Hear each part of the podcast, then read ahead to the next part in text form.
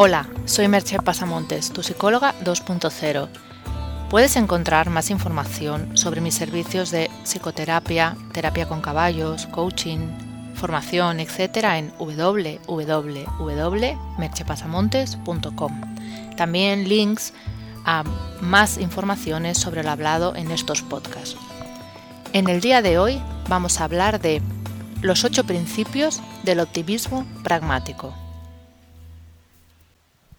Los que me leéis sabéis que soy defensora de lo que yo llamo el optimismo inteligente, del que he hablado en varias ocasiones. Por eso me ha gustado encontrar en el programa Redes a Mark Stevenson y su idea, proyecto, del optimismo pragmático, que tiene un espíritu muy parecido a lo que yo llamo el optimismo inteligente. Ese proyecto se ha consolidado en The League, The League of Pragmatic Optimists, que pretende crear espacios de reunión y debate en diferentes lugares del planeta para que las personas puedan juntarse a colaborar. La idea es que personas optimistas que piensan que pueden contribuir de algún modo a cambiar el mundo se reúnan y compartan sus ideas. Mark Stevenson es autor del libro Un viaje optimista por el futuro, en el que recoge sus conclusiones después de viajar durante un año y medio y conocer a científicos de diferentes disciplinas para comentar lo que la ciencia podrá aportar a nuestro futuro. Vayamos, pues, con los ocho principios del optimismo pragmático. El primero. Ten un optimismo ambicioso. No te conformes con cualquier cosa para tu futuro. Hay que estar preparados para soñar con el futuro tal como queremos que sea. El segundo. Las personas que hacen cosas que merecen la pena están en proyectos que son más grandes que ellas mismas. Es como si te debieras a un fin superior, sea este del tipo que sea. El tercero. Comparte tus ideas, no las protejas. Cuando las ideas se comparten, crecen, se amplifican. Una idea aislada puede acabar estancada. Como dice Stevenson, la innovación es el lugar en donde las ideas practican el sexo. El cuarto principio. Toma las decisiones basándote en los principios de la evidencia científica, en los hechos objetivos.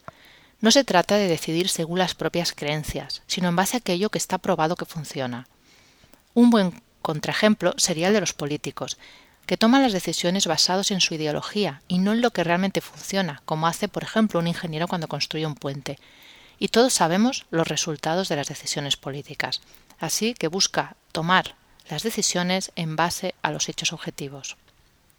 El quinto principio. No pasa nada si te equivocas. De hecho, equivocarse es una manera de avanzar hacia el acierto. El problema es no probarlo, no el hecho en sí de fallar, que puede ser una estrategia más para avanzar. Como dice Seth Godin, la mejor manera de empezar a avanzar es tomando el camino equivocado. El sexto principio. Somos lo que hacemos y no lo que tenemos intención de hacer. Somos lo que hacemos y no lo que sentimos o imaginamos. Y la mejor manera de ser lo que somos es, por tanto, llevándolo a la práctica. El séptimo principio es mantén tu cinismo bajo control, pues tras el cinismo hay una falta de ambición y la creencia de que las cosas no pueden o no valen la pena cambiarse. El cinismo es una buena excusa para la pereza, ya que si no va a servir de nada, ¿para qué hacer nada? El octavo principio. Trata de pensar cualquier proyecto como un torneo en varias rondas. En cada ronda vas a fallar un número de veces, mayor al principio y menos conforme tus ideas se vayan conociendo y comprendiendo, en la primera ronda seguramente vas a perder nueve veces de cada diez. Por tanto, vas a fallar muchos intentos al principio e irás acertando de manera paulatina cada vez más. No confundas la ronda con el torneo entero. No sé si estos son todos los principios de un optimismo pragmático, pero creo que son unas buenas guías para moverse hacia un estado más productivo con nosotros mismos, más positivo y con más opciones de realmente poder cambiar las cosas. Es también un modo de no caer en ese cinismo del que hablábamos en los principios, que nos hace pensar que no vale la pena intentar nada, pues nunca conseguiremos ningún cambio positivo, ni para nosotros ni para el entorno. Así que yo te animo a que lo pruebes, a que vayas incorporando estos principios a tu vida, tal vez uno por semana, o uno nuevo cada vez que hayas realmente incorporado el anterior.